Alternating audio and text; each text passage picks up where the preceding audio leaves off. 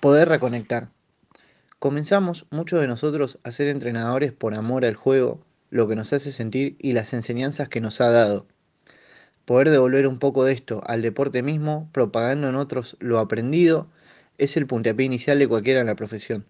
De repente, las cosas comienzan a salir mejor, comenzamos a dominar cuestiones de nuestra tarea, nos va mejor. De trabajar con pequeños pasamos a más grandes o a ser asistentes en mayores, Tal vez cambiar de club, de ciudad, entrar en la selección.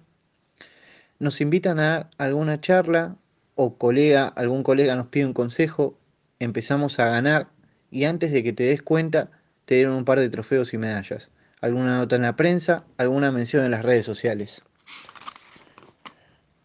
La paciencia disminuye, los objetivos son cada vez más ambiciosos y tienen menos tiempo para llevarse adelante.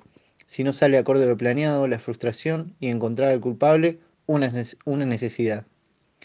Mantener esa imagen se vuelve un trabajo más, además de planificar, dirigir, liderar y enseñar. Todo atenta contra nosotros. Los jugadores no tienen ganas, no están a la altura, el club cada vez peor y ni empecemos a hablar de los árbitros. El humor cambia, terminamos en la vereda de enfrente de donde comenzamos o por lo menos en la calle. Si bien es cierto que no todo es color de rosas, este breve relato es muy común en la vida de los entrenadores. Ahora la pregunta es, ¿por qué nos cuesta tanto tener presente eso que nos trajo aquí en primer lugar?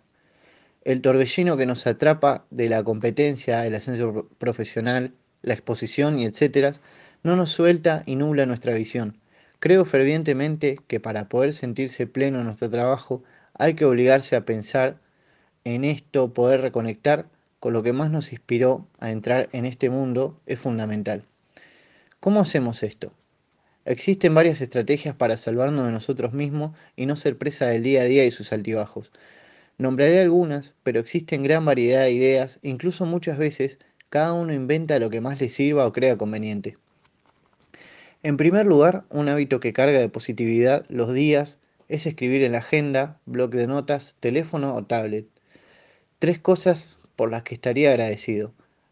Esto nos obliga a prestar más atención a lo positivo dentro del día y aunque muchas veces pensemos que hay días para el olvido, siempre hay algo bueno para rescatar. Habrá días más fáciles que otros para escribir estas tres oraciones, pero indudablemente por más pequeño que sea, siempre habrá algo por lo que estar agradecido.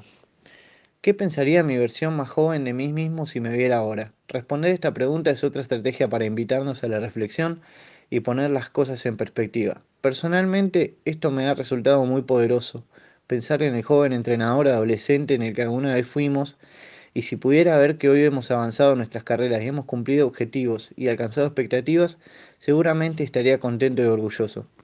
Planificar unos minutos al día para hacer algo que nada tenga que ver con el deporte nos ayuda a que no nos invadan los problemas o dificultades que podamos estar atravesando. Una pequeña desconexión y poder llevar adelante algo, puede ser cualquier cosa que disfrutemos o nos haga sentir bien, nos brindará esa cuota de tranquilidad, sensaciones positivas que necesitamos en momentos de estrés. Cualquiera sea la estrategia, lo central es no dejar de conectar con aquello que nos acercó al ser entrenador. Todos queremos ganar más dinero, ganar más partidos, tener más comodidades, etc pero esto es solo una parte del trabajo. La esencia está más allá y triste sería que podamos conseguir todo esto y no logremos sentirnos felices y plenos. Entrenadores, no dejemos de perseguir nuestros objetivos y sueños, pero siempre felices y agradecidos por poder desempeñarnos donde estamos.